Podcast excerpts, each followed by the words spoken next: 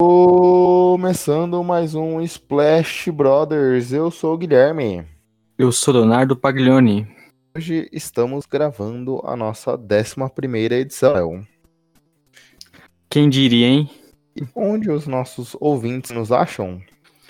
Bom, no Twitter é só você encontrar a gente no arroba podcastsplashbr e por e-mail no splashbrothersbr.gmail.com. Excelente. E hoje temos um convidado especialíssimo, Emerson, que administra o perfil arroba LakersNoir no Twitter, está conosco hoje. Emerson, se apresente aí para os nossos ouvintes, faça seu jabá, comente um pouco sobre você. Boa noite a todos. É meio estranho estar aqui nesse mundo de podcast de volta. é brincadeira. É, sou Emerson, sou um dos integrantes do podcast do Lakers no Ar e administro a página uh, Lakers no Ar no Twitter, não tem outras redes É um prazer e uma honra estar aqui ao lado desse dois ícones da podosfera brasileira. Quem este, este senhor chamado Leonardo Paglioni que é um, uma das maiores referências do Twitter. Quiçá mundial. cara, o cara chega puxando o saco desse jeito. Brincadeira. Mas eu, mas eu tenho que concordar com ele, hein? O Léo é uma personalidade e tanto nesse mundo. Leonardo Paglioni, entre tantas coisas, é responsável, um dos responsáveis pelo meu relacionamento hoje. Então, eu Eita. devo muito a ele. E ele sabe disso. Eu vou ser o padrinho, será, do casamento? Talvez, quem sabe. é, é, essas histórias de cupido o Léo não nos conta. Exato. Não, depois, depois, no after, assim, explica direitinho. Ele sabe, ele sabe disso. É, eu confesso que nem eu sabia muito disso, então. Né? Joga na minha cara direto. É safado esse velho. Mas, ô, Guilherme, qual que é o assunto do podcast hoje? Hoje, com, com a presença ilustre do Emerson, falaremos sobre o Lakers, que vem tendo a melhor campanha da liga até aqui. Mas antes de falarmos do Lakers, vamos comentar alguns assuntos da semana? Bora. É, bem, essa semana, pessoal, a gente decidiu comentar sobre o Dallas Mavericks. E por que do Dallas, Léo? Por conta da triste notícia da lesão do Luca Doncic. Como o próprio Emerson comentou é, antes de iniciarmos a gravação aqui, Doncic está previsto inicialmente no mínimo para perder quatro jogos, que serão quatro jogos fora de casa. Milwaukee Bucks, Boston Celtics, Philadelphia 76ers e Toronto Raptors e possivelmente voltaria após a rodada de Natal, jogando em casa contra o San Antonio Spurs. O que podemos esperar dos Mavericks nesses quatro jogos? Bom, é, a gente comentou até uns podcasts atrás é, o valor que o Don't tem para o Dallas, que é um time ainda com poucas peças relevantes, o elenco não é muito amplo e depende muito dele. E como você citou, essa sequência deles vai ser muito pesada, cara. Então, acho que esses jogos sem o Luca Doncic é bem capaz que a gente, é, na volta dele, esteja comentando de um time que não ganhou uma partida e vai cair um pouco na tabela. Você, Emerson, o que você imagina do Dallas nesses jogos, principalmente do Porzingis? Será que finalmente veremos ele dominando o poderio ofensivo da equipe? Bom, uh, vou falar da perspectiva de não só do, do que o Dallas está fazendo na temporada, mas principalmente do que eu vi dos jogos contra o Lakers. Tanto que o Dallas foi uma, uma das equipes que conseguiu ganhar do Lakers. É, o Doncic estava fazendo, já foi excelente na temporada passada, essa temporada número de MVP. Conseguiu mil e uma coisas nessa temporada, batendo recorde atrás de recorde. Só que eu, eu acredito que o Dallas dá uma caída, só que o que estava fazendo o Dallas melhor nos últimos jogos foi a crescente do banco. Ellen Bronson, Tim Hardaway Jr., uh, Dwight Powell, jogadores que não são protagonistas, não não são Porzingis, né? Eles estavam conseguindo dar um passo para frente e conseguiram fazer o time dar uma melhorada. E eles vão agora ser mais necessários ainda para que eles para que o Dallas consiga manter pelo menos a, a vaga ali no meio dos times que estão indo para os playoffs no Oeste. Vai ser uma perda muito grande, mas eu acredito que o Rick Carlisle vai conseguir dar uma ajeitada no Dallas e eles conseguem ainda manter ali entre os 6 7 Sim. E se essa previsão estiver correta mesmo, que ele perderia quatro jogos, o lado positivo dessa perda é que seriam quatro jogos se, com já, já com o próprio Lucas seriam confrontos difíceis. Então você não corre o risco de perder um jogo, por exemplo, contra um Washington Wizards ou New York Knicks, que Dallas já perdeu essa temporada. São quatro jogos perdíveis, vamos dizer assim. Então, de certa forma, é algo que, caso venham derrotas, não são situações que preocupariam demais o elenco. É, eu concordo contigo, Emerson. A gente vendo o banco é, o Dallas tem sido um fator até aqui. E o que me chama mais atenção, como você mesmo comentou, é, a gente não vê só uma pessoa, o Tim Hardaway, que era talvez o cara que a gente esperasse que tivesse uma grande produção do banco. Não, cada jogo é um jogador que tem feito a diferença, tem sido um fator. Então isso daí eu acho mais legal do banco do Mavericks até aqui. É, realmente. E vai ser, e vai ser a tônica do Dallas para a temporada principalmente para essa parte da temporada. É, é importante que os jogadores do banco vão crescendo o nível durante a temporada, porque a gente comentou bastante nisso em alguns podcasts atrás que era um ponto fraco desse time. E geralmente times do Carlisle, ele, eles têm bons jogadores do banco, eles não perdem muita qualidade, então esses jogadores precisando de mais protagonismo agora, talvez seja bom até para um futuro quando o Luca Doncic voltar também, vão ver se eles cons conseguem manter a confiança e manter esse nível. Uma coisa que eu tô curioso também para ver é como o Don, como o time se portará ofensivamente seu Doncic, porque até aqui a gente tem visto as jogadas desenhadas muito em função do Doncic. Obviamente que é, o elenco de apoio se move muito sem a bola, cria muitos espaços, mas o cérebro por trás de todas as jogadas é o Luca. Então vamos ver como o próprio ataque do Dallas se portará é, nesses quatro jogos. É uma coisa que é bem interessante a gente acompanhar nesses próximos jogos, porque vamos ver como também funciona o Porzingis, que ele vem sendo um jogador muito mais importante na defesa e no ataque muitas vezes sendo mais um arremessador, participando pouco, às vezes pick and roll com o próprio Doncic, e talvez ele tenha um pouco mais de protagonismo. A gente até vê aquele Porzingis que a gente via no começo da carreira lá no New York Knicks, é, batendo para dentro, infiltrando e talvez jogando mais no post. Então vamos ver se ele dá uma engrenada nesse, nesses jogos. Porque quando o Doncic está conduzindo o ataque, é, as jogadas normalmente se desenham muito fora da bola, né? E aí pro Porzingis jogar no post fica mais complicado. Agora talvez sem o Don't a gente consiga ver um pouco o playbook do Dallas sendo aberto, explorando jogadas no, no melhor jogador que terá na equipe nesses jogos. Acho que pode ser também uma boa. Algum comentário do. O, o, o que eu. Uma pequena análise assim lembra um pouco o jeito que joga com o jeito que o que o, LeBron joga com o Anthony Davis e o Porzingis, o Porzingis com o Anthony Davis, né?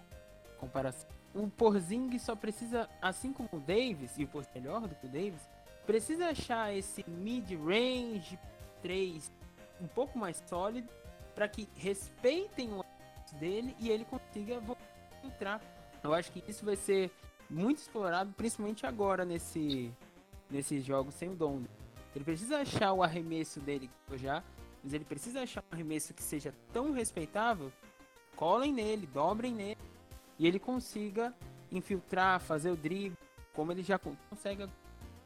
É bem, é o que a gente espera desse time, o Porzinho sendo mais protagonista, talvez o que a gente sempre esperou dele no New York Knicks. Então, acho que eu E além disso, né, são bons jogos que o Dallas vai fazer nesse período, então acho que é uma boa a gente acompanhar esse time nesses jogos, mesmo com o fator né, do desfalque do Doncic. Que vamos ao assunto principal?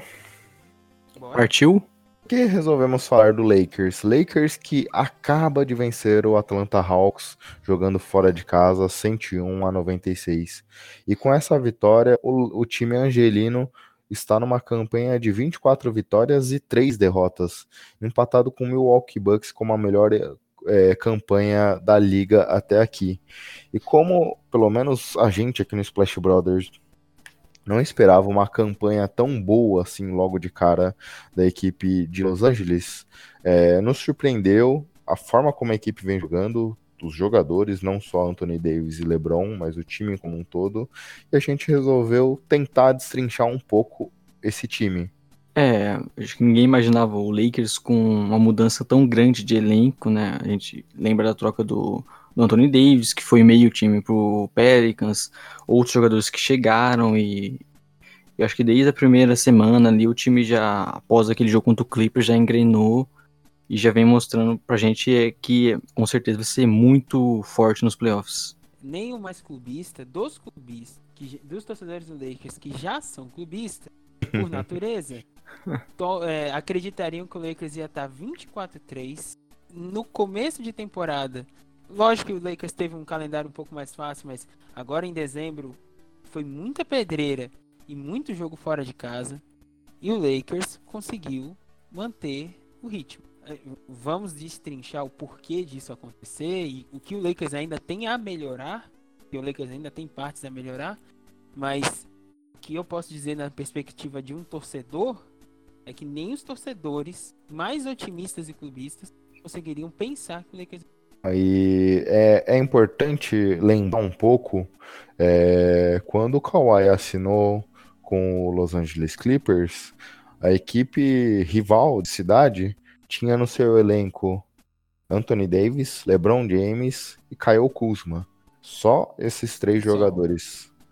A partir daí. Tucker, sim, esse mesmo escolha de segunda rodada que mal atuou até aqui. É, então. então, é, é, é uma situação que a gente olhava e falava: opa, é, será que a equipe vai conseguir se montar, vai conseguir buscar talentos e conseguir competir? Coisa que, que aconteceu.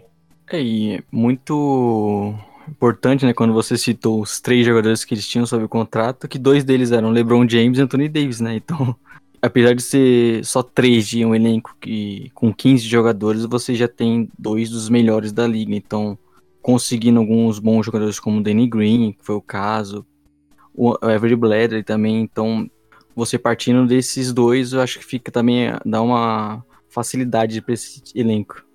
E, e surpreendeu também é como esse elenco de apoio tem conseguido ajudar em diversas frentes a equipe. Mas elenco de apoio a gente vai falar num segundo momento. Pessoal, vamos entrar um pouquinho na pauta já.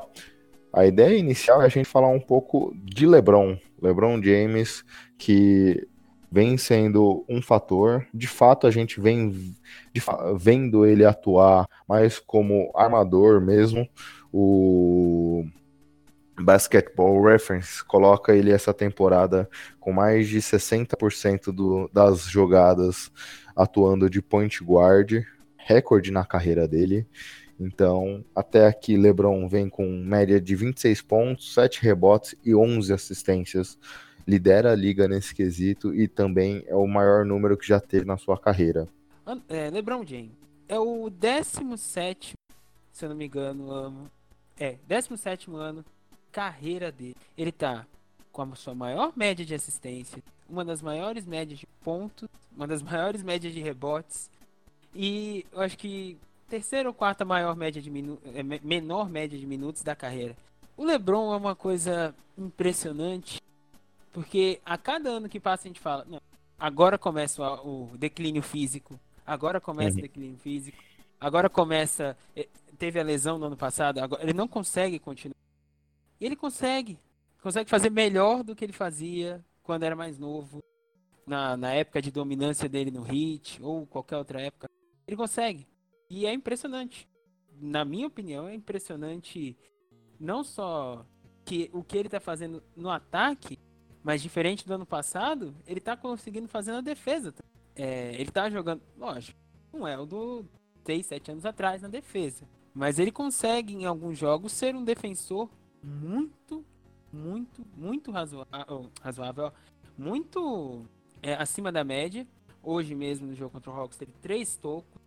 É, eu, eu fico perplexo quando vejo o LeBron James jogando e não consigo acreditar que ele vai fazer 35 daqui a o quê? Uma semana. Ele vai, ele vai fazer 35 anos. Carmelo tá com 35 anos e conseguiu voltar para a liga há duas semanas atrás, um mês atrás, quer dizer. O Dwayne Wade, um, um ou dois anos mais velho, já tá aposentado. LeBron tá aí com os melhores números da carreira de novo. Chega a ser impressionante. Não consigo descrever em, em poucas palavras o que LeBron tem feito. Uh, no mais, Vogel conseguiu ainda dar uma maximizada no jogo dele, além dele estar tá jogando muito solto, muito à vontade, aqueles tiros de três que ele dá, ele, ele bate a bola umas três vezes, olha para cesta, olha para a bola e arremessa do nada.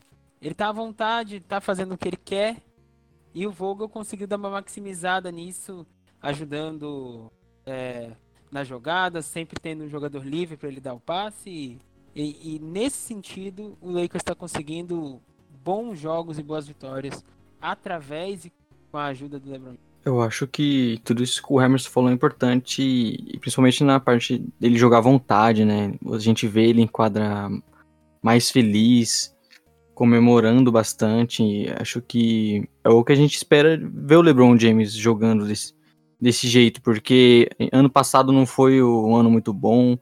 O Lakers acabou não montando um time é, tão bom ao redor dele, e nesse ele tem simplesmente o Anthony Davis, com quem ele pode fazer um pick and roll, e é muito difícil para os adversários marcarem. E aí, quando a defesa fecha o garrafão, por exemplo, ele tem jogadores como o Danny Green, o Bradley, o Kuzma, que podem arremessar de três.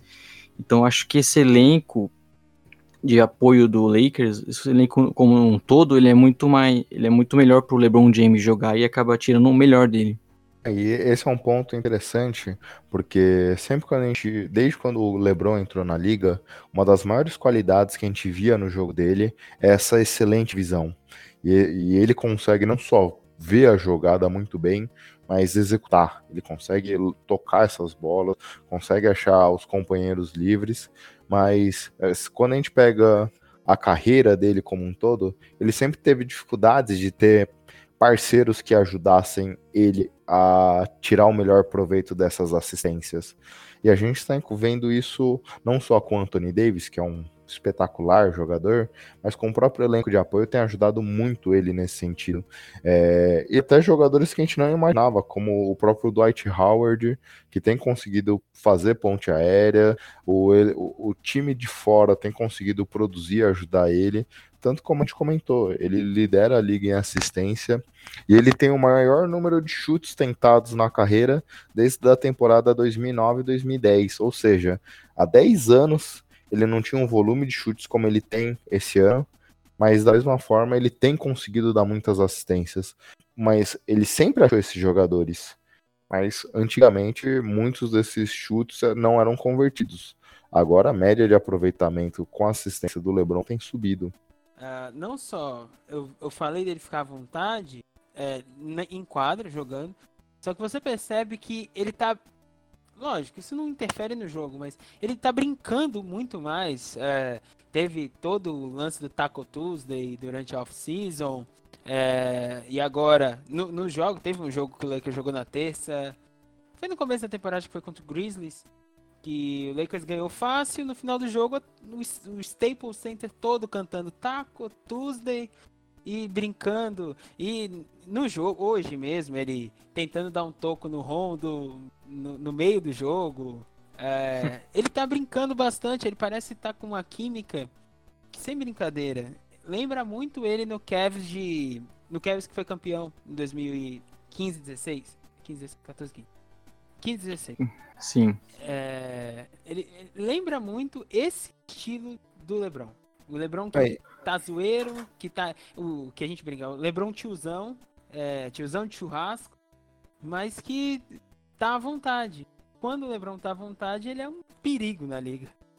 É até legal você essa observação, porque normalmente quando a gente vê jogadores é, tendo uma temporada ruim, e não é que o LeBron teve uma temporada ruim ano passado, mas por conta da lesão a temporada não foi como ele imaginava, é, no ano seguinte muitas pessoas vêm com o espírito de quero me provar de qualquer jeito, quero mostrar que eu ainda sou bom, é, eu sou melhor, eu vou conseguir ser destaque, e eu esperava um pouco dele com essa pressão e com essa responsabilidade, e não, como você bem falou, Emerson, ele tá bem tranquilo, ele tá bem solto, e obviamente isso influencia no ambiente nesse resultado. É, o próprio elenco do Lakers como um todo, a gente vê um, é, um clima bem tranquilo e bem de boa. E isso é muito por conta do LeBron.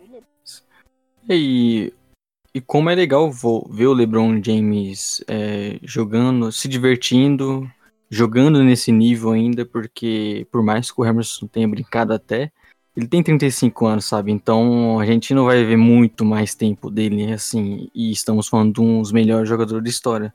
E é, é bom ver que ele tá se divertindo ainda, que o, o Lakers entendeu como funciona o LeBron James e conseguiu pensar um elenco melhor e com certeza ele vai voltar a ser protagonismo, protagonista e vão ver bastante dele nos playoffs.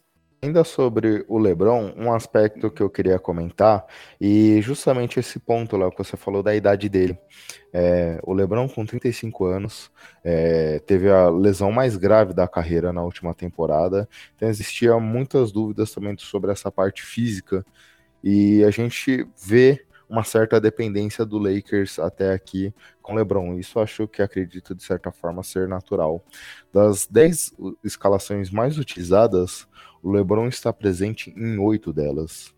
Então, é, e, e, quando a gente vê o time sem o LeBron, eu particularmente vejo uma queda é, do elenco. A gente vê uma dificuldade né, nesse, nessa armação do ataque.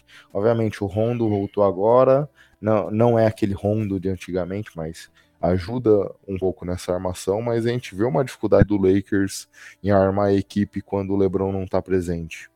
Ele, desse elenco, com certeza, é disparado o cara que mais consegue criar jogadas. O Rondo, ele tem um outro tipo de... Ele é um outro tipo de jogador, né? De, de achar o passe certo, mas sem tanta infiltração. E sem pontuar muito. O LeBron não, a gente citou no começo, ele... Você armar um pick and roll entre ele, um pick and roll simples entre ele e o Anthony Davis e espaçar os outros jogadores, você já consegue montar um ataque muito bom em função deles mesmo com jogadas mais simples. E, e sem o LeBron, o, o, o, time fica mais dependente do Anthony Davis no post, por exemplo. Então, realmente, quando ele não está jogando, fica mais, o ataque do Lakers fica um pouco mais complicado. E, e eu vou, vou até um pouco além. É, é um dos pontos que o Lakers precisa melhorar ainda nessa temporada, que a gente vai de podcast. Mas um dos pontos é essa falta do LeBron, que vai ser mais comum nos próximos jogos, principalmente quando ele precisar ser poupado, embora hoje já era um jogo que ele podia ser poupado ou não quiseram, é, o Lakers precisa saber como jogar sem o LeBron.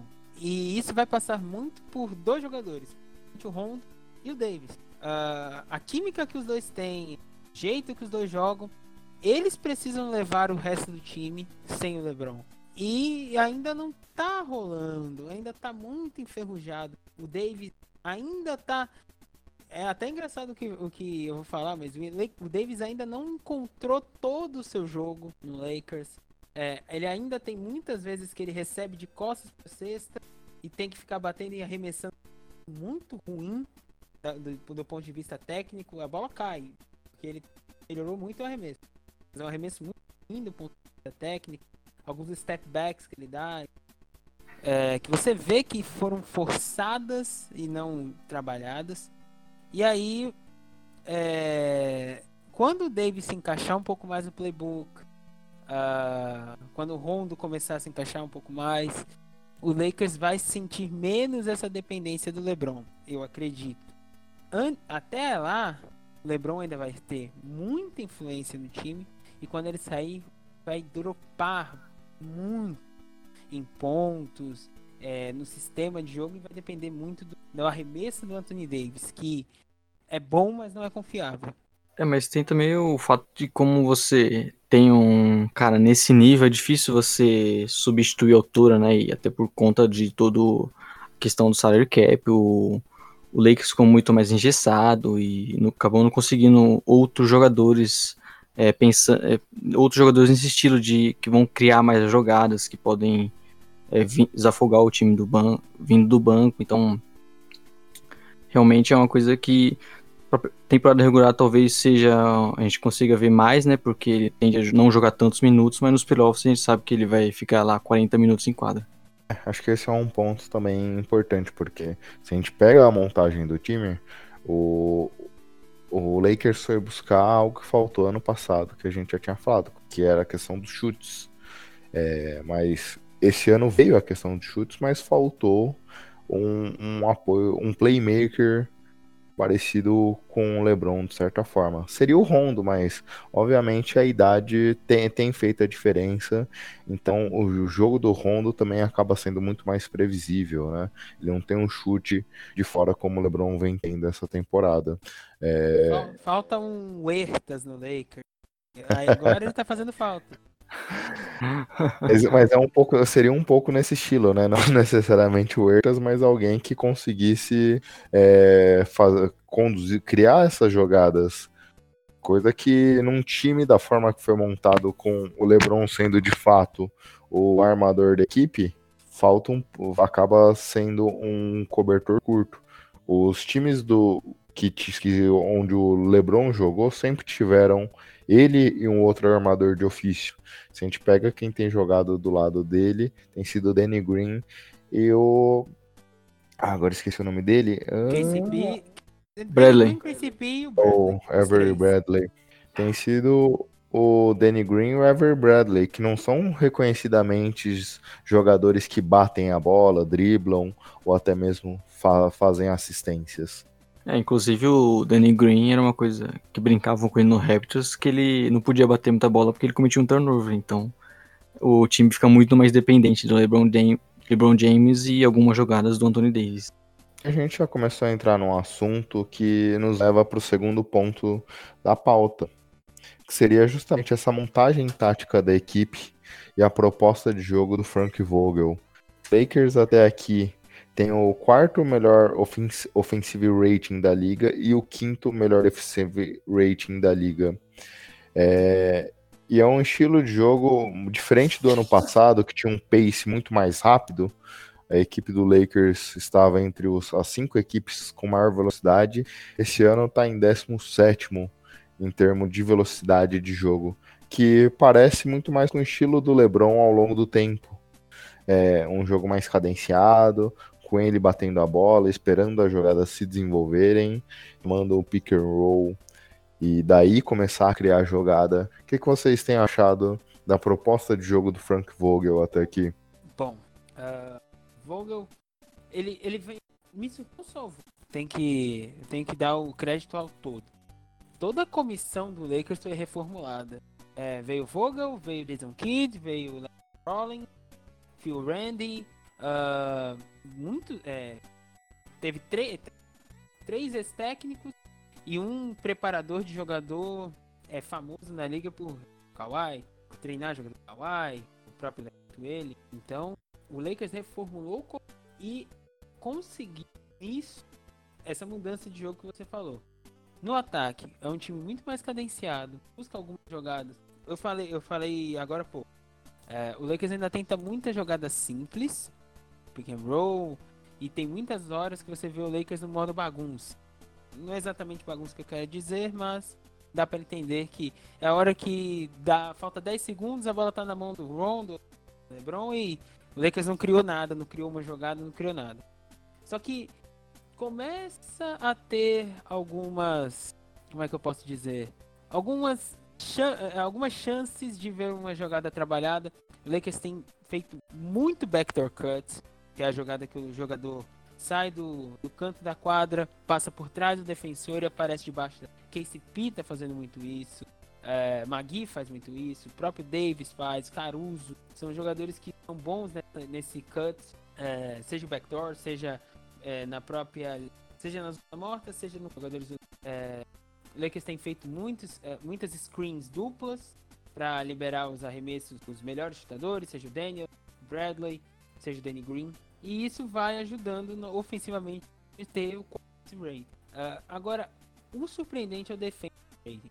O Lakers montou um elenco de shooters, bons defensores. É, tirando o Ronda e Kuzma, o Lakers teve montou um elenco com bom. Bradley é um bom. Danny Green é um excelente. Dudley é um defensor subestimado. É, Caruso não é da montagem de elenco, mas tá no elenco desde o ano passado e é um defensor Então o Lakers conseguiu melhorar muito a defesa do perímetro.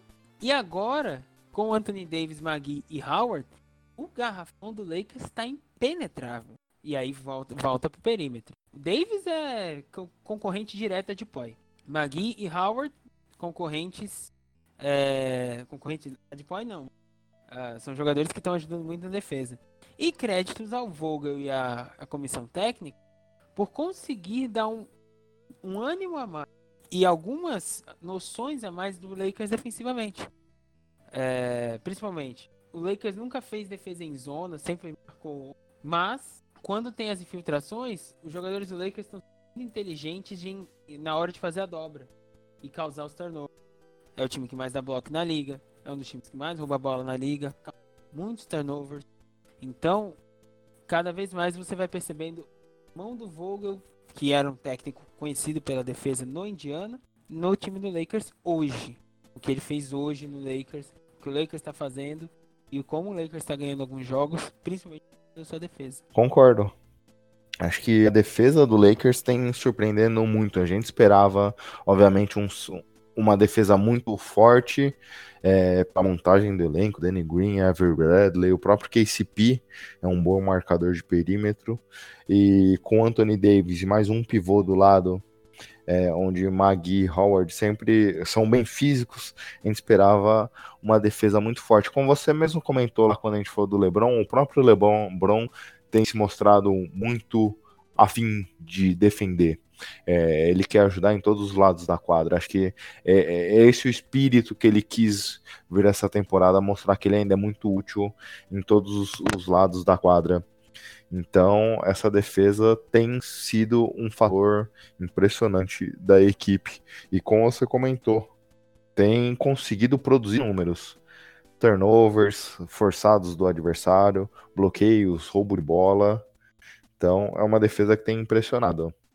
Acho que o grande destaque do Lakers nessa temporada para a gente dizer que é a defesa deles. Porque você tem um time que é muito difícil pontuar no garrafão, sempre tem o LeBron James, Anthony Davis ali, ou outro center como o Magui e o Howard. E, e o perímetro também é um, é um, são jogadores bons, como o Bradley, o Danny Green, o próprio LeBron James, e aí é difícil para o adversário conseguir bons arremessos de três.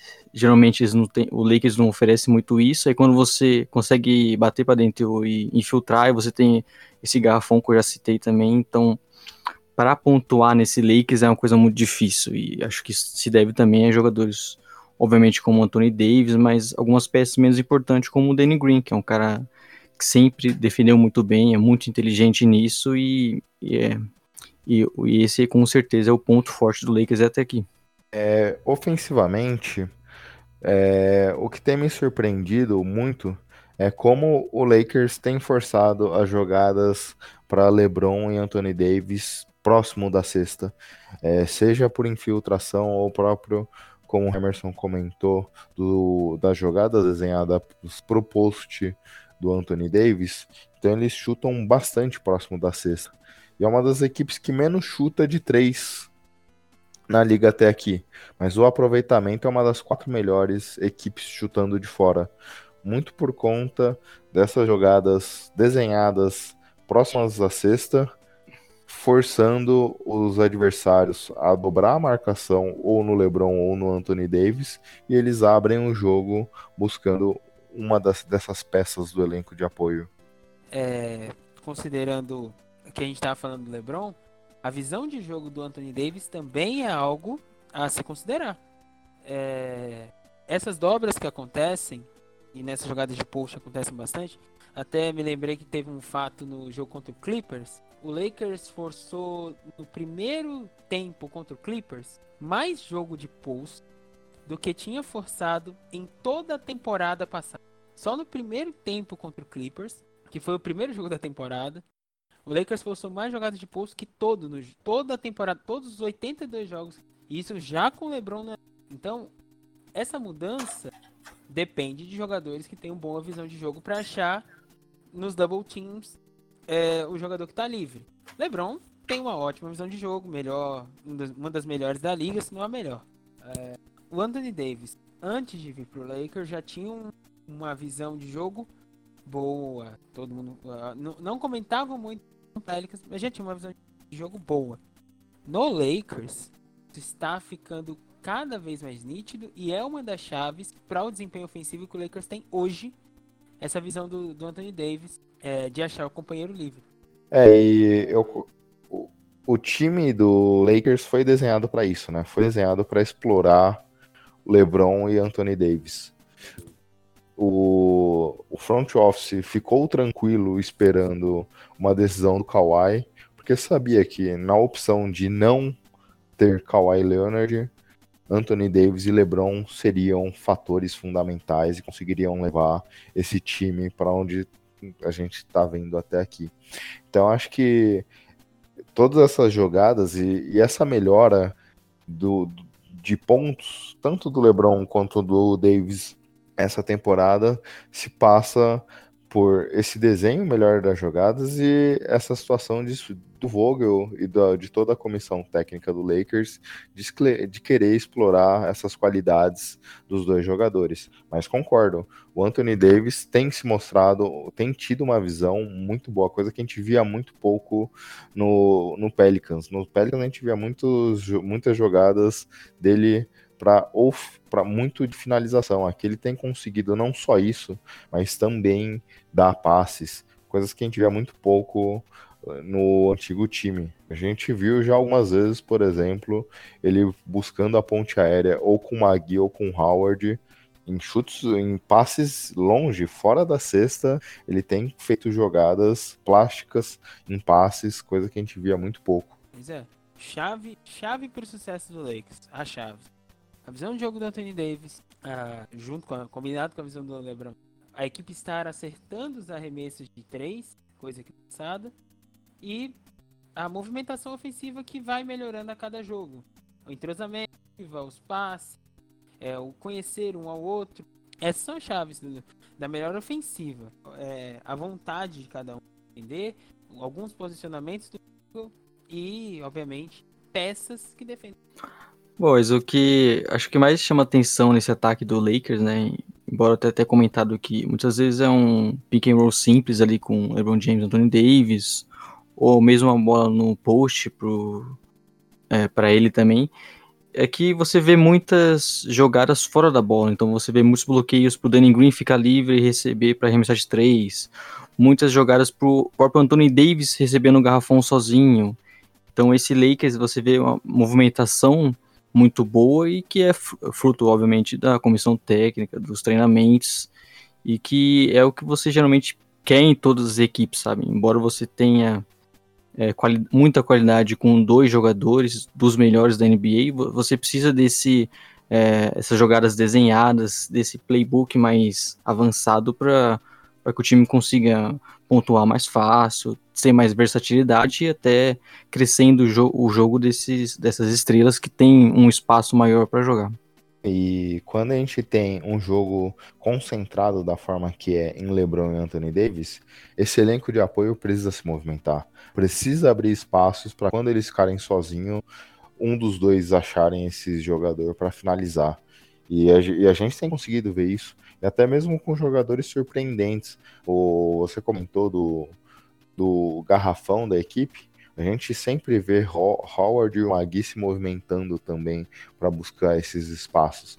Coisas que a gente não esperava e não é algo tradicional da carreira desses atletas. E passa muito, como o Emerson comentou lá atrás, de como a comissão técnica tem conseguido motivar esses atletas a jogar em função desse de Anthony Davis e LeBron. E a gente sabe que na temporada regular isso não acontece tanto, mas nos playoffs é onde o adversário vai te botar no seu limite, vai querer tirar você da zona de conforto. Então, é, Anthony Davis e LeBron James vão ter o, os adversários vão fechar o garrafão para eles e o Lakers vai precisar arremessar, vai precisar se movimentar bastante. Então é bom que o time já a gente já consiga ver isso na temporada regular e acho que a tendência é que não, eles não tenham nenhum problema contra isso depois. Pessoal, é, a gente tinha planejado agora falar do Davis, mas você comentou um ponto interessante, Léo. A gente pode inverter e falar primeiro do elenco de apoio do Lakers? Bora, né? Ah, lá vão ter.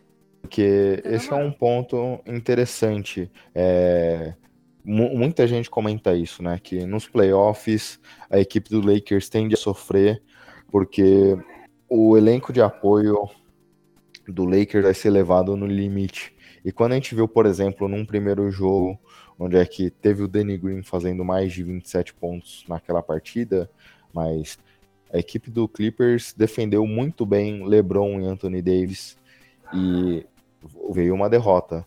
Na derrota seguinte da equipe, LeBron contra o Raptors, LeBron foi limitado a 13 pontos. Tudo bem que deu 13 assistências também naquela partida. Outra derrota.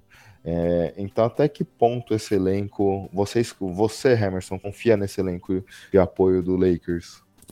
Vou começar falando o fato que todo mundo esquece. O Lakers, na temporada, tá com um jogador a menos, começo ao fim. Esse Lakers já é bom, poderia ter da Marcus Cousins. E não vai ter. Provavelmente. É, então, o elenco de apoio que já tá poderia ser ainda melhor. Claro que se tivesse o Cousins, não teria o Howard, as peças é, importantes até agora. Do... Confio no Lakers, no elenco de apoio? Não, não confio. Sempre o Lakers vai precisar de Anthony Davis e LeBron a 150 por hora se quiser ter algum, se quiser ter chance de títulos. O jogo de hoje é um exemplo. LeBron e Davis jogaram o jogo todo praticamente sozinhos. O resto do time apareceu. É, se for pegar a estatística, no jogo você vê. Você pega, vê o jogo, você fala. Eles não apareceram na hora que o Lakers Mas a diferença é, e isso é comentando em relação aos quatro últimos anos. O Lakers sempre teve um time jovem. É, nos últimos três anos, vários jovens, vários jovens, vários jovens, vários jovens. É, é Lonzo, é DeAngelo, é Randall. Todos os jovens que você vê hoje, né? Pelo Lakers. O LeBron não ia ter paciência com jovens, isso é óbvio. Montou um elenco muito mais experiente. E na experiência, o Lakers ganhou noção de jogo. Os jovens que estavam vindo ao Lakers eram muito bons, tanto que estão mostrando seu talento na liga.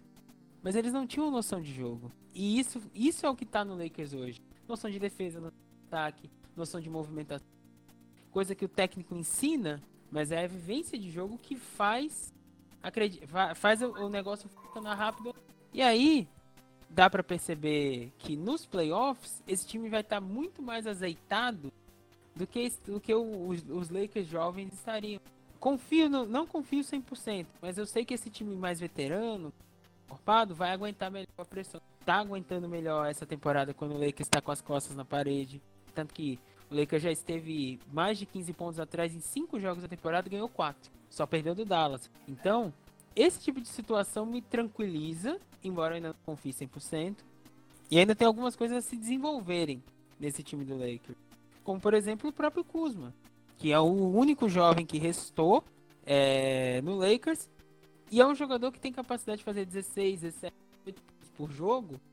E seria um excelente. Seria não? Será uma excelente adição do banco quando ele encontrar o ritmo dele ele ainda não encontrou o ritmo dele, ele ainda não desenvolveu, ainda não entendeu o, que, que ele tem que fazer em quadra e veio de lesão na, na, na off-season. É, quando ele encontrar esse ritmo, quando ele for esse jogador que o Lakers desenhou que ele seria, o Lakers ainda dá um passo à frente por ter um jogador que vai criar o próprio arremesso, que vai ser um, um, um arremessador muito bom, um jogador que consegue fazer os cortes, um jogador que pode terminar jogos. Então esse elenco de apoio ainda pode dar um passo para frente.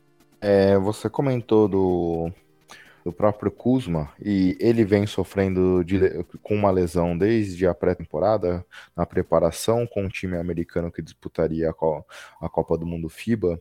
É, e existia muita expectativa sobre ele ser esse apoio e ser essa terceira força ofensiva da equipe.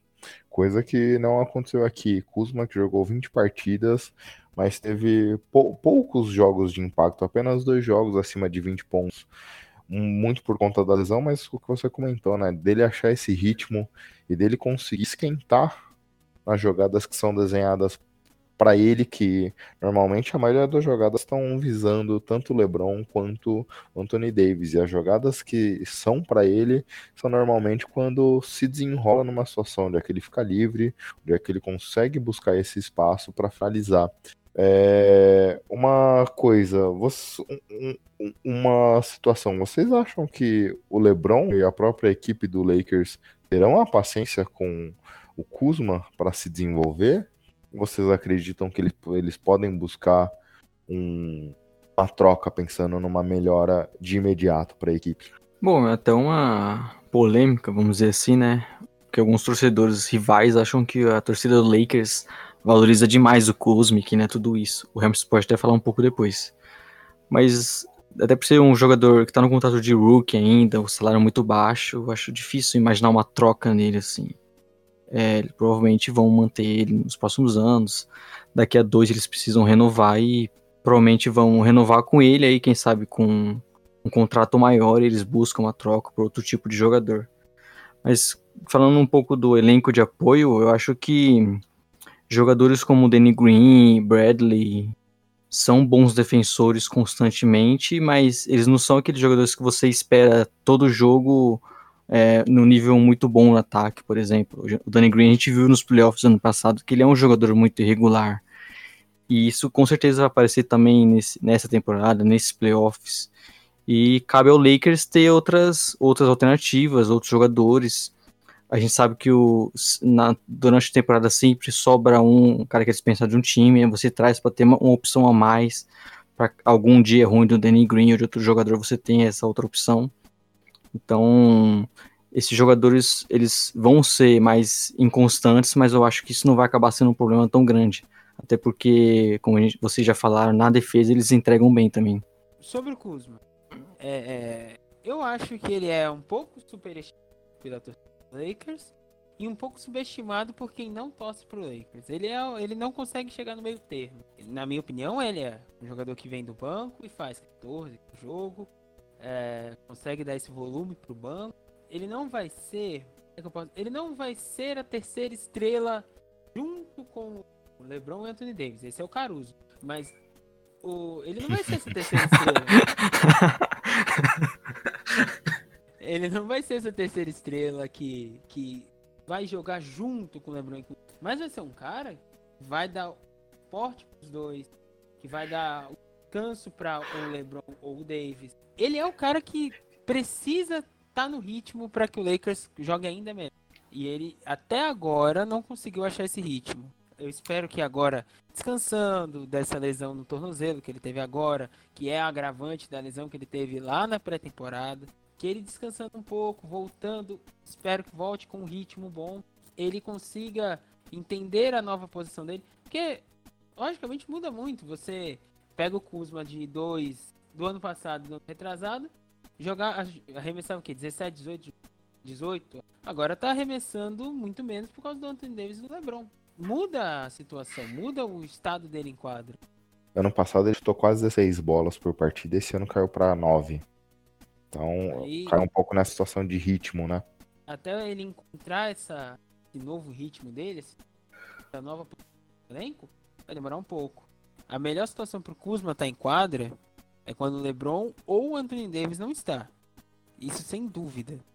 É, que a gente estava falando da LeBron dependência do Lakers. Uma, uma lineup que eu não sei se o Lakers usou muito, mas é uma lineup muito boa pro Kuzma. É jogar ele com Rondo, com Caruso, é, KCP, Daniels, Bradley, qualquer outro jogador que faça a posição de, de ala, ele e Davis, ou ele, Davis e Howard, ao invés de, de um jogador na ala. Melhor ainda se tiver um jogador na ala. Por quê? Descansa o LeBron, nessa lineup. E as jogadas que vão pro Davis podem sobrar para ele. E ele tem a liberdade de criar o arremesso dele, criar jogadas para ele. O Honda é um jogador que, por mais que eu xingue ele até a alma, sabe achar o que tá livre. Então, logicamente, essa lineup sofre bastante na defesa. Mas no ataque, o Kuzma consegue dar um, um ritmo bom. E essa é a função do Kuzma. Dar descanso pro Davis, LeBron, e ser o jogador que vai espaçar a quadra, que vai arremessar, que vai criar o arremesso, que vai fazer. Essa é a função dele. Bom, eu vejo, assim como o Emerson falou, é muito um 880 do Kuzma, né? E torcida do Lakers gostou muito dele porque ele, ele foi um jogador que ninguém esperava muito no draft, e aí já chegou pontuando muito. É, é um jogador era empolgante até para a torcida, porque eles estavam precisando disso, de, de ver um futuro ali nesses jovens e e, mas como ele estava num time meio fraco ainda, ele acabava tendo um volume muito grande e inflando seu, seu, suas estatísticas. E, e o que a gente pode esperar dele é ser esse pontuador bom que vem do banco. Ele não é um defensor muito bom assim, então não é em todos os momentos que vai estar em quadra, mas acho que principalmente ser mais constante nesse arremesso de três pontos, que é o que o Lakers com certeza vai precisar. Então é, ele melhorando esse aproveitamento né, dos três pontos, sendo mais constante nisso, já é uma ajuda e tanto para esse time. E, obviamente, como a gente já comentou quando falou do, da equipe tática do Lakers, é, é, uma equipe que valoriza muito a defesa. E o Kuzma não, é, não é um fator defensivo. Ele ganhou seu espaço na equipe até aqui pela produção ofensiva dele. Então, é, se ele não conseguir essa constância, obviamente ele vai perder espaço. Então, ele precisa achar esse ritmo, ele precisa acertar essas bolas. Ele é um cara que consegue acertar chutes de fora, tem, consegue produzir, ele consegue driblar e chutar. Então, o Lakers precisa muito dele, ou produzindo é. essas bolas. Rapidinho aqui, é só ser mais ou menos como o Low Williams nos Clippers, né? Óbvio que estão falando de jogadores diferentes e posições diferentes, mas ser um cara que dá um descanso pro LeBron James, pro Anthony Davis e pontua do banco, sabe? Não, não vai ser um problema ver suas estrelas no banco e você ter um cara como esse pontuando e no mínimo garantindo um, é, um bom ataque com os reservas. Ah, só para complementar aqui, Emerson, Obviamente que as jogadas de maior impacto que a gente viu do Kuzma até aqui nesses dois anos é, são chutes de fora, mas ele também consegue infiltrar, ele consegue bater para dentro e finalizar a próxima cesta. Então é um, é um bom é, tipo para ele observar e tentar buscar essa similaridade no estilo de jogo. Gostei, Léo. Muito obrigado. E, e o Léo, essa comparação do Léo é perfeita. Low Williams era o cara que o o Caio Kuzma precisa se espelhar para ser muito útil. O Williams também não se destaca pela defesa. E o time do Clippers é muito bom. Foi montado, montado e, e o, o Williams não é esse cara, mas está lá fazendo 20 pontos por jogo. 20, é, é o cara que eles confiam para fazer os, as cestas no ataque. E escondem Aí. ele na defesa. É mais ou menos isso que o Kuzma deveria fazer. É até ele, deve, ele deveria aprender com alguém que tem muito menos talento que ele, mas já está nessa há muito tempo, que é o próprio Dudley. O Dudley entra em quadra e sabe exatamente o que ele tem que fazer: defender e arremessar de. Ele só precisa fazer essas duas coisas. Ele não tem talento. Ele não é o cara que vai fazer 30 pontos, 15. Não é. Mas ele tá lá. Quando entra em quadra, ele sabe o que tem que fazer e faz direitinho. E a, e a torcida do Lakers pede para que ele tenha minutos. Por causa disso. Se o Kuzma é. fizer 60% disso, vai ter o. Tá, que tá falando no caso do Kuzma, até ele tem mais talento ofensivo, ele é um cara que. Se for do Dudley, mas o, se for do Dudley, mas o Kuzma pode fazer 30 pontos numa partida. E assim como já citamos o Low Williams, ele também, além de vir do banco, em algumas formações ele pode jogar com os titulares e, e fechar alguns jogos. Então, Sim. ele é esse cara muito importante. Ele conseguindo ser mais consistente, ele é um cara que tende a ser bem importante para esse time, até porque estamos falando de um jogador que, que no, no salary cap conta muito pouco, né? Ganhou que ser 2 milhões, 3 por aí. Então o custo-benefício é muito bom ainda. Lembrando que eu... ele é uma pick 27. E o ponto que você falou lá atrás, Emerson, eu acho que se aplica muito ao Kuzma. Ele é um cara jovem, então às vezes ele ainda não, não entendeu o papel e não conseguiu é, assimilar muito bem o que esse novo Lakers espera dele. Acho que essa é a situação primordial sobre o Kuzma. Tem uma questão pro Emerson aqui, que no Twitter a gente vê também muito é, uma divisão na torcida do Lakers, que é alguns que acham o Rondo útil, não muito mais do que isso, e outros que odeiam ele e não quer ver ele em quadro de nenhum jeito. Quer saber o Emerson o que, que ele pensa um pouco do Rondo? Não passou ainda da meia-noite pra falar tudo que eu penso do Rondo. Mas, assim, uh, eu, sou do, eu sou do time que não acha ele muito útil. Mas, sendo muito sincero, e eu até falei isso no Twitter, a palavra que eu melhor descrevo o Rondo, e eu uso isso desde que ele foi contratado pelo Lakers, é safado. Você é moleque, você, você é safado. O Rondo é safado. o Rondo sabe jogar. O Rondo sabe, literalmente sabe tudo que ele tem que fazer. E ele é um dos caras que tem o melhor, uma, uma das melhores visões de jogo da liga até hoje. Em questão de jogo, poucos batem o Rondo. Mas ele é safado, ele joga quando quer, defende, defende quase nunca e quando quer. É, tem o tal do playoff Rondo, que o Léo conhece bem. É, então, você. Todo mundo olha assim e fala, não, não é possível. Tinha muito isso no ano passado, entre o Rondo e o Lonzo. Ah, mas como a torcida do Lakers gosta mais do Lonzo do que o Rondo, se o Rondo entra em quadro e faz 12, 13 pontos, dá 8, 9 assistências, o Lonzo faz 5 pontos, dá 6 assistências. Porque o Lonzo sabia, sabia é, jogava no limite dele. Jogava no limite, jogava o que ele sabia jogar. O Rondo não. O Rondo se jogar o que sabe jogar, até posso ser um pouco devaneio aqui, mas o Rondo conseguiria ser o terceiro cara do time. Se jogasse o que sabe jogar, o que, o que ele é capaz de jogar, ele conseguiria ser titular e ser a terceira estrela do time. Mas não, ele é safado, ele joga quando quer.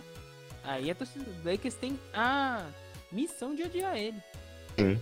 É, aproveitando também, Emerson, explica para os demais torcedores é, da NBA o, a situação do Caruso também, porque para os torcedores do Lakers ele é um jogador fundamental. Como você até brincou um momento atrás, é uma das forças desse time. É a terceira estrela do time. É, a terceira ele estrela é. do time. Cara, é o contrário do. O Caruso é, é literalmente o contrário do Rondo. O Rondo é safado e joga quando quer. O Caruso é. Ele não tem o talento. Não tem talento. Ele tem atleticismo, mas não tem talento. Só que ele joga no cima do limite dele todo jogo. Todo jogo ele entra em quadro e joga sempre. E já teve jogo que ele fez 30 pontos. Já teve jogo que ele é, arremessou perfeito na linha de 3. E ele é muito inteligente. É, principalmente na parte defensiva. Ele tem uma inteligência muito avançada. Ele é um jogador que é, cobre muito bem esse espaço na quadra, sempre tem um ou dois jogos por jogo. É, ele não é, é ao contrário do, ele literalmente é ao contrário do Rondo e acho que é por do Rondo e é por isso que a torcida ama ele. Ele não é bom, talentoso, digamos assim. Tem lá sua, seus, seus momentos, mas ele não é talentoso, ele não é um jogador de 15 pontos por jogo, 10 assistências. Mas ele joga acima do limite dele todo o jogo. E por isso a torcida gosta. Ele é carismático, ele é, tem aquele negócio, ele tem 25 anos, mas tá calvo, tá parecendo já que ele tem uns 40. Então ele tem esse. Ele tem esse carisma. E junto com isso ele joga acima do limite dele todo jogo, todo jogo, todo jogo. E a torcida ama isso. Principalmente a torcida do Lake. Acho que começou, tudo começou como um folclore, né? De um jogador que a torcida brincava ali, até por conta dessa aparência de, de ter um, de ser um cara de 40 anos, mas ele, ele vem sendo importante em alguns aspectos no jogo, principalmente na defesa. Vem acertando alguns arremessos, alguns jogos ele vai um pouco melhor do que os dos outros, mas ele conseguiu um espaço nesse time e ele tem alguns minutos importantes, então ele realmente se tornou um jogador que é útil na quadra e tem sua função ali, limitada, mas ainda tem a sua função. Eu não sei se vocês, vocês dois que não acompanham tanto o Lakers, imagino, se vocês vão, mas vocês acompanham no passado até do que eu. É, uma comparação que eu vi fazendo com o Caruso e eu concordo é, é o Caruso ser o Mario Chalmers de hoje do LeBron. Chalmers não é um jogador talentoso, não foi, não é, mas era importante demais para o LeBron, para aquele Miami Heat. E o Caruso ele pode ser comparado com o Chalmers, é um jogador que não é talentoso, mas sabe o que tem que fazer em quadra. Não é um jogador que vai pegar a bola e vai arremessar, é, querer o spotlight nele, o brilho nele, ele quer para os outros. E ele vai fazer o mínimo em quadra para que tudo seja bom para as estrelas. Não sei se vocês concordam com essa comparação. É, é uma boa comparação. É, o Mano Chalmers recebia até críticas demasiadas, principalmente aqui no Brasil, né? Como não lembrar do Zé Boquinha pegando no pé dele. É, mas tinha um papel importante. E, o, e é inegável também esse papel do Caruso hoje. Como vocês mesmos comentaram, não só é, ajudando ofensivamente, mas também defensivamente. Ele tem uma entrega é, incomum pro, para a NBA, assim, pela dedicação que tem dentro de quadra. Isso é o legal de acompanhar também. É, e você citou o Mario Chalmers com a questão que o Lakers precisa muito menos do Caruso do que o Heat precisava do Chalmers. É, o Mario Chalmers era um jogador que jogava muitos, muitos minutos, muitas vezes era, era titular. E o Caruso é um cara mais para vir do banco, ter seus 20 minutos ali, então ele tem uma importância menor. Isso acaba sendo mais útil, porque o Emerson falou, ele não é um cara muito talentoso, ele não domina o jogo em muitas partes, então ele tem uma função mais limitada e por isso acaba até a gente não vendo muitos erros dele e vendo só que ele consegue contribuir bem. É, bem, acho que a gente poderia avançar a pauta e falar um pouco do Davis, coisa que a gente explorou pouco até aqui. Acho que o Emerson falou bem do lado ofensivo da quadra dele, mas a gente até fez há duas semanas atrás, Emerson, um podcast falando de, das histórias que a gente premiaria na temporada até aqui. E meu voto para melhor defensor da liga naquele podcast seria o Davis. Muito pelo que você falou, ele é o segundo da liga em bloqueios mas também quando a gente olha o percentual de aproveitamento é, dos adversários em chutes de quadra, ele está entre os cinco melhores, é, forçando os adversários a menos de 36% de aproveitamento até aqui. E é um cara que joga dentro do garrafão e tudo mais, então é onde o aproveitamento tende a ser maior. Então, para mim, é impressionante a qualidade defensiva do Anthony Davis. O Anthony Davis, ele não só é patrão do garrafão, como eu brinco, eu brinquei bastante. Até o Léo é usaço dessa banda, não sei, talvez seja. Mas eu até brinquei da música chave Maroto, porque parece que todo jogo o Anthony Davis tem total controle de qualquer garrafão que ele tá. Ele fez o Joe Kit, que é um dos melhores pivôs da liga, gato e sapato na, no jogo entre Lakers e, e Nuggets. É, hoje ele ficou novo. Ele teve alguns jogos que ele ganhou sendo jogador defensivo, como os tocos contra o Heat, agora o outro jogo que ele, ele também deu um toco que foi para vencer o jogo. Então, ele parece que ele comanda o garrafão. Não só os tocos, ele rouba a bola. Ele altera isso. E isso acontece de ele altera muito. Uh, pelo menos umas seis ou sete vezes hoje, eu vi jogadores errando a bandeja só porque ele estava chegando perto. Eles alteram o jeito que eles fazem a bandeja, alteram o jeito que fazem o arremesso, pelo medo de tomar um toco do Anthony Davis. Que hoje ele terminou com o que? Três tocos? Não lembro agora. Ele terminou com. Hoje ele terminou com dois tocos e um roubo de bola. Isso foi o que foi pro box score fora o que foi do box score, é tudo que ele fez para alterar o arremesso, para colocar um jogador com pressão a mais, as dobras que ele faz para os jogadores não conseguirem fazer. Toda hora você vê alguma coisa acontecendo e envolvendo. Então o Anthony Davis é também é meu hoje e é difícil mudarem a cabeça. A minha é o Anthony Davis é aqueles jogadores que qualquer time quer ter, né? Porque ele é um, um cara pode ser um pivô, né? Embora tenha jogando mais na posição 4 agora. Mas ele é um cara que consegue proteger o garrafão muito bem, tem o tempo para dar o toco, ele. É, o adversário, como o Hamilton falou, tem que mudar o arremesso quando tem no garrafão ali, mas é, ele é um cara que é muito versátil porque ele não, não é um jogador que um armador consegue é, isolar contra ele, passar e, e fazer a bandeja simples. Ele tem essa velocidade lateral, ele consegue se recuperar, consegue dar o toco. Ele também consegue é, interceptar a linha de passes, por exemplo, e por isso que ele acaba roubando muitas bolas também. Então ele é um defensor que qualquer time quer ter hoje. Ele é muito versátil, não tem uma coisa onde você consegue explorar ele, mesmo contra com jogadores mais rápidos. E óbvio que vai estar entre os primeiros ali na votação para defensor do ano. É, estatística, Anthony Davis tem o segundo melhor defensive rating da liga, atrás de a segunda melhor defensive win shares, que é uma medição de o quanto ele defensivamente ajudou o Lakers a ter uma vitória.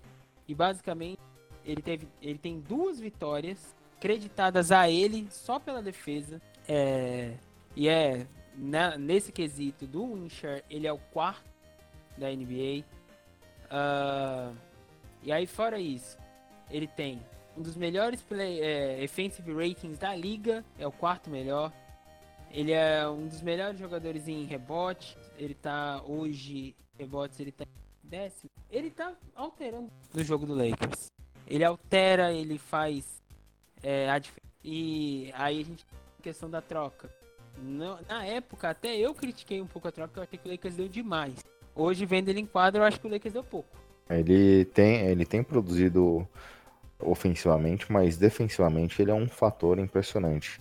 E facilita, né, de certa forma, até mesmo a montagem do time, porque você tem na defesa de perímetro Avery Bradley, Danny Green e até um KCP que defendem bem, e o próprio Caruso também, mas você tem lá dentro o Anthony Davis que consegue, como o Léo comentou, consegue ser levado para fora e defender. Ele, quando próximo do garrafão, ele é um general ali, então ele sai para fazer a dobra e proteger o aro quem vem nesse nessa nesse ataque à cesta. Ele também consegue ter a força de recuperação. Ele, ele, é, ele é muito grande, então ele consegue orbitar e defender esse possível passe ou até mesmo a finalização à cesta. É um cara defensivamente espetacular. E Talvez pensando com. A gente estava falando do Kuzma, por exemplo. A gente pode só ver nos playoffs ele jogando mais ali de center, né? Sem precisar ter o Howard, o, o Magui no garrafão. E porque também ele conseguiria sozinho também dar conta desse é, dos adversários no garrafão, conseguiria proteger bem. Então ele também traz essa versatilidade, né? De ser um cara que pode jogar com outro center igual o Howard, que não espaça muita quadra no ataque, basicamente é só ponte aérea e, e o time consegue conseguiria manter o nível tranquilamente. Vai pass e, você vai passando, você vai vendo que uma das partes do jogo do, do Anthony Davis que ainda não tinha melhorado, que melhorou, é o arremesso. Ele tá com a maior porcentagem de arremesso dele na, na carreira é, em maior número de tentativas, maior número de acertos e maior porcentagem, 34%, 34%. É, maior porcentagem de lance livre da carreira, tem 86% de lance livre, é, cerca de 5% a mais do que a melhor que ele tinha, e batendo basicamente a segunda maior taxa da carreira. Então ele está crescendo muito nesses números de arremesso. E dá para perceber que é, o trabalho que ele teve na off-season com o técnico esse, é, o Lethal Shooter, tá funcionando muito bem. Hoje ele é um dos arremessadores de lance livre mais fiáveis do Lakers, mais do que o LeBron, mais até do que o KCP. E nos momentos finais de jogo, geralmente é ele que tá batendo lance livre. Tanto que teve um jogo que ele quebrou recorde de acerto na história da frente. Então, e ele é um jogador que leva muita falta, porque ele entra no garrafão, vai tirando 3, 4 no braço até para ele, ou é na falta, na voadora, ou no tiro. Então, basicamente a arbitragem até marca pouca falta. E o, a gente comentou lá atrás do Vogel, é, isso tem sido legal, né? Apesar do Lakers jogar muitas das vezes com dois é, pivôs, o, o Anthony Davis não tem aberto muito a quadra, tem chutado pouco até de três, mas as jogadas são desenhadas justamente para explorar ele perto da cesta. E isso tem ocasionado muitas faltas porque ele é um cara alto, ele é um cara forte, ele é um cara que consegue jogar no post. Então, quando ele, quando ele é desenhado nessas situações, tem também a questão do pick and roll com o LeBron.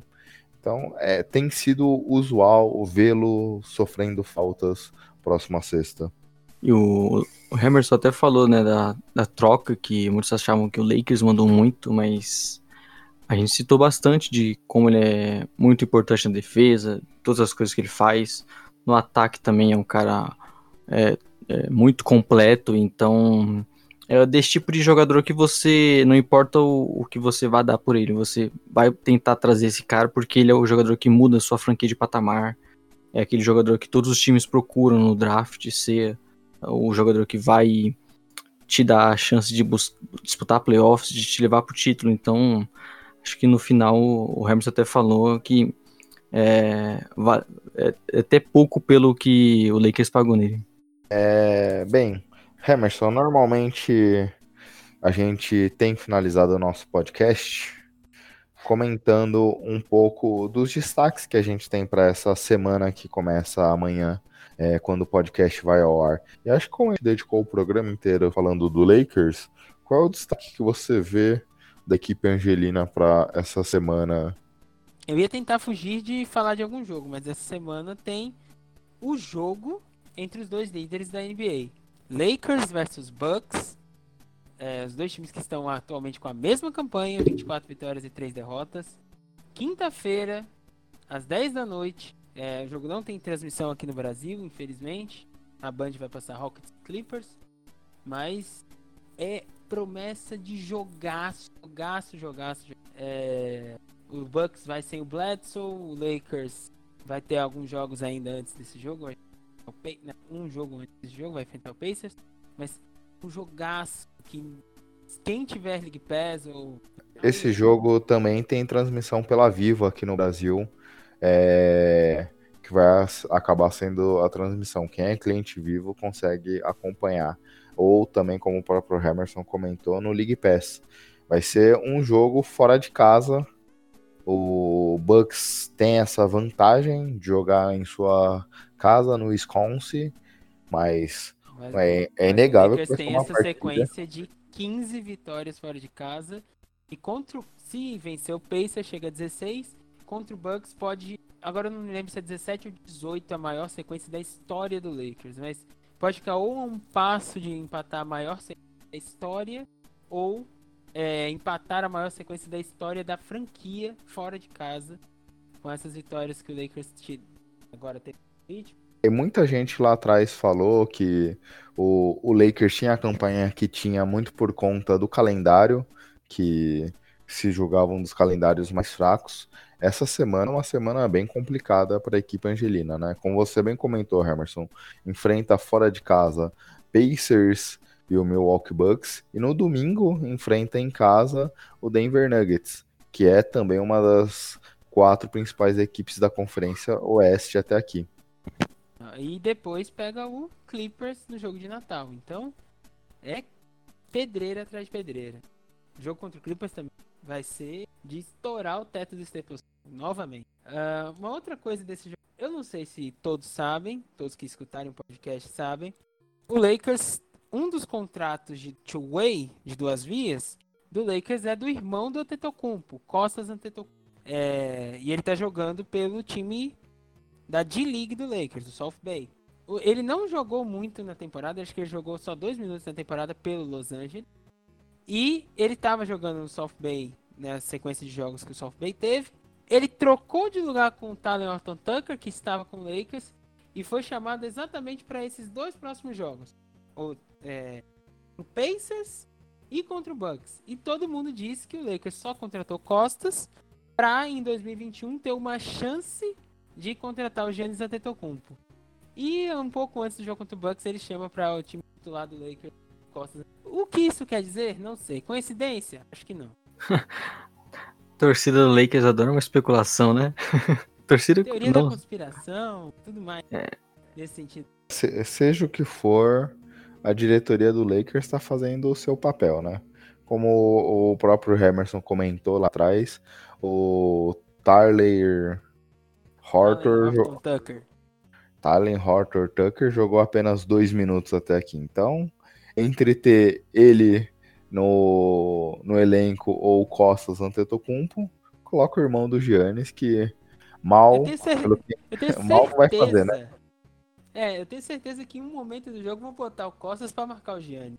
Tenho certeza. Só pelo, Não. só pelo, só pelo fato de ser engraçado. No mínimo é uma boa história pra gente, né? Que tá acompanhando. Eles vão, vão vai fazer um monte de falta, todos os PFs, capaz do Kumas nem ter volta. E aí entra o Costa só pra marcar o Giannis no final do segundo. Bom, mas é isso, né? Você citou, o Gui citou aí o fato de muitas pessoas duvidarem do Lakers porque tinha um calendário muito fácil, assim, mas já temos uma parte boa da temporada. O Lakers já jogou contra muitos times, ganhou muito fácil, por exemplo, do Nuggets, do Jazz também, que são equipes fortes. Então acho que não- nesse momento não dá pra falar que a campanha do Lakers é fruto de um calendário fácil. Acho que nós estamos vendo um dos melhores times da NBA hoje. Essa semana É. vai ser. Esses quatro próximos jogos serão fundamentais para a história do Lakers, né? No sentido de como a imprensa vai reportar até aqui. Se, se sair desses quatro jogos uma campanha positiva, é óbvio que esse papo do calendário será deixado de lado e, e vão se exaltar, como o próprio Léo comentou, a equipe brilhante, a equipe brilhante que vem jogando até aqui. Se tiver uma campanha negativa nesses quatro jogos, aí esse papo do volta à tona e aí muita gente vai duvidar da equipe para a sequência da temporada.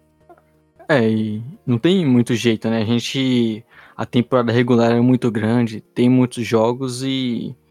E o time tendo uma fase boa, a gente vai exaltar. Aí se ele tem uma sequência ruim, vão falar que nos playoffs não vai dar certo. E a gente sabe que isso só. A gente só vai saber mesmo quando realmente acontecer os playoffs e, e a gente poder ver a história acontecendo mesmo.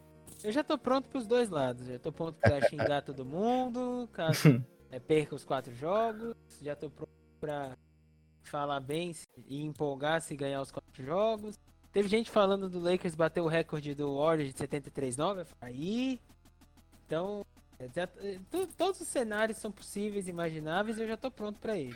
Emerson, obrigado aí. A gente chamou o Emerson de última hora para participar desse podcast e ele esteve à disposição para participar conosco aqui. E foi bem legal a sua participação. A gente espera contar com você outras vezes. Faça seu merchan aí, é, da onde o- os nossos ouvintes podem te achar e tudo mais. Pra... E agradecemos mais uma vez. É, eu precisando de presente de Natal. Se vocês quiserem mandar pro caixa postal. Mentira, não vou fazer isso. É, eu estou no Lakers no ar, junto com uma grande equipe é, de podcast, que agora também está em outros Twitter, dois, o das Minas. É, então, arroba Lakers no ar no Twitter. Meu perfil pessoal é arroba Barbosa. É, eu literalmente queria agradecer ao Léo por tirar essa ferrugem de podcast de mim, é, chamar mesmo assim de última hora. Fiquei liso- lisonjeado demais em, em pelo convite, pelo processo. Já tô com. Mas estou, fiquei lisonjeado pelo convite, pelo podcast. Adorei ficar aqui. É, sucesso para vocês. O Léo, quando teve a ideia do podcast, ele veio me falar, dei todo o apoio para ele e continuarei dando apoio quanto ele precisar, que é um cara muito gente boa. O Gui, com certeza, também. É, e o que precisar, estamos aí. Eu quero participar de mais e mais vezes aqui desse podcast, Splash Brothers, que não são torcedores do Warriors, ainda estão em dúvidas. Não são torcedores do Warriors. O Léo, inclusive, sofre bastante. É, Queria eu. mas tá aí. Obrigado de coração, tá, gente? E, E- é, tudo que tudo que fizer aqui ainda tá pouco. E provavelmente o Lakers é uma das equipes que favoritas para os playoffs e certamente lá a gente pode combinar de trazer você de volta aqui para falar dos confrontos que a equipe angelina enfrentará. Minha agenda é bastante. Bom, é isso. Bom, é isso aí. Agradecer ao Emerson que topou participar, né, num domingo à noite. Largou o jogo do Lakers no final para gravar com a gente e agradecer a todos os ouvintes também, né? Continue interagindo com a gente lá no Twitter, podcastsplashbr. E é isso, né? Vamos aguardar mais uma semana de NBA chegando aí. E o próximo podcast, depois a gente precisa ver o que você vai me dar de presente, Léo, porque estaremos em vésperas de Natal.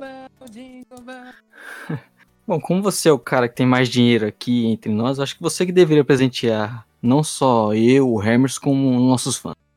Fica a sugestão aí. Eu, escutei, eu, eu, te, ó, escutei lá atrás. Tem sorteio? Vai ter sorteio, hein?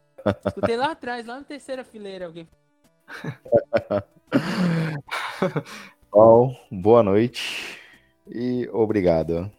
É isso, um grande abraço e muito obrigado e tchau, tchau. Tchau, gente.